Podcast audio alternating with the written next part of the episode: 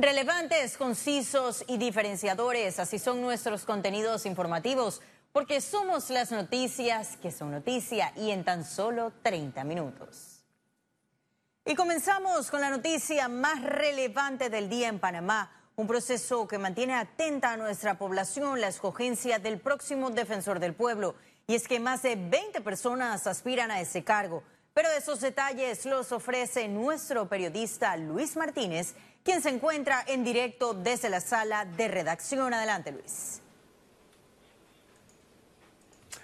Gracias, Astrid. Sí, efectivamente, este martes en la Comisión de Gobierno de la Asamblea Nacional se dio inicio el proceso de entrevistas a candidatos para defensor del pueblo.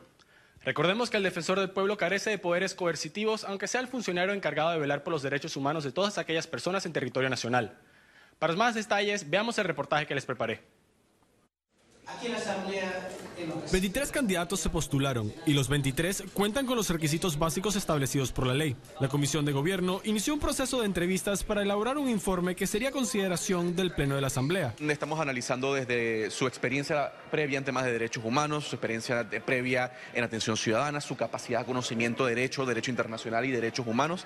Así que estamos en ese proceso ahora mismo. Todos los candidatos que están en este proceso eh, actualmente han cumplido con los requisitos básicos. El informe de la Comisión no es vinculante ni incluiría una recomendación. Serán los 71 diputados quienes escogerán al nuevo defensor del pueblo, que a juicio del diputado Leandro Dávila deberá revalorizar el cargo. Me pregunta mi perfil, es que el defensor del pueblo tiene que ser una persona que levante su voz y lo primero que tiene que reconocer es un defensor del pueblo es que el Estado panameño es el máximo violador de los derechos humanos de los ciudadanos y esa persona que se siente ahí, sea hombre o mujer, sabe que tiene que enfrentar al gobierno que sea. A pesar de la enorme tarea que enfrenta el cargo de defensor del pueblo, esta designación solo necesita del voto mayoritario en la Asamblea, un legislativo controlado por la bancada oficialista.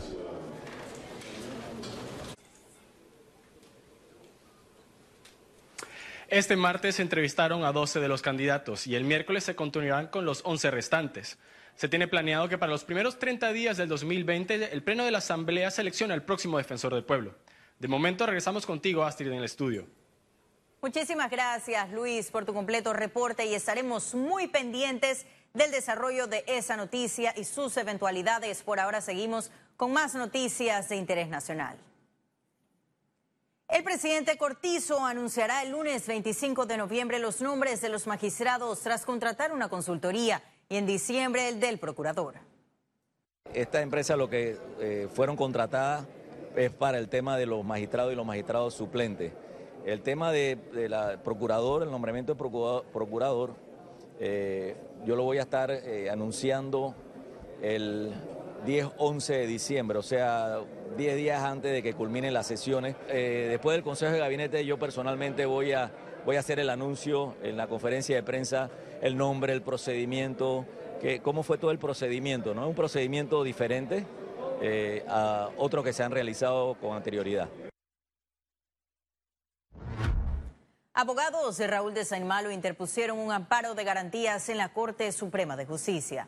El amparo es en contra de la decisión del Tribunal Superior de Garantías que le revocó el beneficio de sustitución de pena por trabajo comunitario el pasado 10 de octubre. De Saint Malo fue sentenciado a 60 meses de prisión por el delito de blanqueo de capitales provenientes de Odebrecht. Será el magistrado Sedalice quien deberá decidir si aceptar o no el amparo.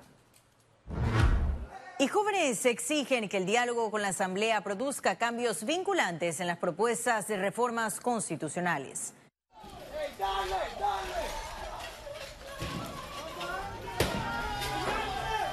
Se dio a conocer el día de hoy que hubo el presidente, corrijo, de la Asamblea Nacional, Marcos Casillero, estableció un diálogo con los manifestantes. Ese miércoles se celebrará la tercera reunión entre representantes del legislativo y los jóvenes. A pesar de eso, los estudiantes aún manifiestan que las reuniones no conforman un diálogo, sino un espacio de opinión vacío de compromiso por parte de los diputados. Esto no es diálogo. El, diálogo no es con nosotros simplemente con 35 personas que todos los miércoles se están reuniendo a hablar. El diálogo tiene que ser a nivel nacional, participativo, abierto y democrático. Y cambiamos de tema porque el miembro del Salón de la Fama, Mariano Rivera, recibió este martes una condecoración de manos del presidente de la República, Laurentino Cortizo. Se trató de la condecoración nacional Belisario Porras en grado de Gran Cruz por sus méritos y virtudes. En la ceremonia lo designaron como embajador deportivo. El presidente Laurentino Cortizo le agradeció por dejar en alto el nombre del país y por ser un ejemplo sobre que el deporte también es una vía de superación. Por su parte, Mariano Rivera calificó la iniciativa como muy especial y se comprometió a seguir apoyando el deporte en Panamá. Corazón Belisario Porra para mí representa penáculo. Viene de mi gente, viene de mi pueblo, viene del pueblo panameño. ¿Verdad? Para mí eso es primero que todo, sobre todas las cosas. Dios me ha favorecido de una manera sobrenatural y estoy sumamente contento. Como lo reiteré antes, dije que han pasado muchas personas grandes por el país, han dejado el nombre de Panamá en alto, pero Dios me ha bendecido de una manera especial. Economía. Y cada vez es mayor el número de mujeres panameñas que buscan romper la brecha usando la tecnología en el emprendimiento de su negocio. A continuación, todos los detalles.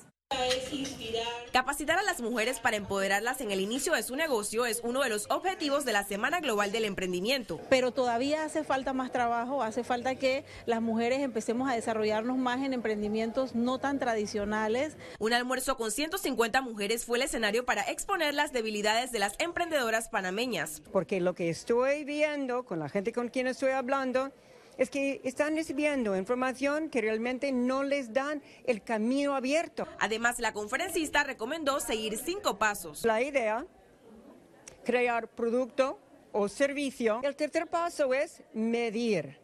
Medir la reacción de la cliente. Paso cuarto es pivotear. Quinto paso es perseguir, seguir haciendo. Un diagnóstico de la iniciativa de paridad de género de Panamá reflejó que solo el 22% de las mujeres son dueñas de negocio. Cable Onda trabaja en brindarles herramientas tecnológicas busca poder llevar una alfabetización digital y una inclusión de las mujeres en todo este tema de la innovación y cómo las herramientas tecnológicas las pueden ayudar a llevar adelante esos emprendimientos. Cómo se va cerrando cada vez más esa brecha digital en las mujeres y que puedan utilizar a través del móvil también y del uso de la herramienta del Internet mejores eh, acercamientos hacia su emprendimiento. La Embajada de Estados Unidos y la Cámara Panameña de Tecnologías también sumaron esfuerzos para romper con esta brecha. Ciara Morris, Econews. Realizarán Expo Inmobiliaria ACOVIR 2020. Habrá proyectos con nueva extensión de interés preferencial. La feria se realizará del 29 de enero al 2 de febrero. La Asociación Panameña de Corredores y Promotores de Bienes Raíces ACOVIR espera transacciones por más de 150 millones de dólares en la feria. En los cinco días de feria habrá más de 200 expositores empresas de bienes raíces, bancos y aseguradoras. La innovación de esa feria es que entre los 400 proyectos, los compradores encontrarán opciones con la extensión de interés preferencial a 180 mil dólares. Yo siento que es una tremenda oportunidad para todo el pueblo panameño. Imagínate la ley de interés preferencial que te da la posibilidad de tener una vivienda en un rango un poquito más alto, de repente un poquito más cerca de la ciudad, para que tú y tu familia puedan aprovechar esta oportunidad. Para mí es el momento primordial para, para comprar, dado las condiciones del mercado que han bajado bastante los precios significativamente y y el momento pues del, interés preferencial. O sea que al final del día puedes comprar una vivienda más amplia, más grande, ¿no? por un precio más bajo. Y ahora sí ha llegado el momento de conocer un resumen de la jornada bursátil de este martes 19 de noviembre. El Dow Jones cotizó en 27.934 con dos puntos. Registró un descenso de 0.36%. El IBEX 35 se situó en 9.259 con 20 puntos. Sube 0.013%. Mientras que la Bolsa de Valores de Panamá cotizó en 459 con 92 puntos. No tuvo variación porcentual. Ahora veamos en detalle el volumen negociado en la Bolsa de Valores de Panamá.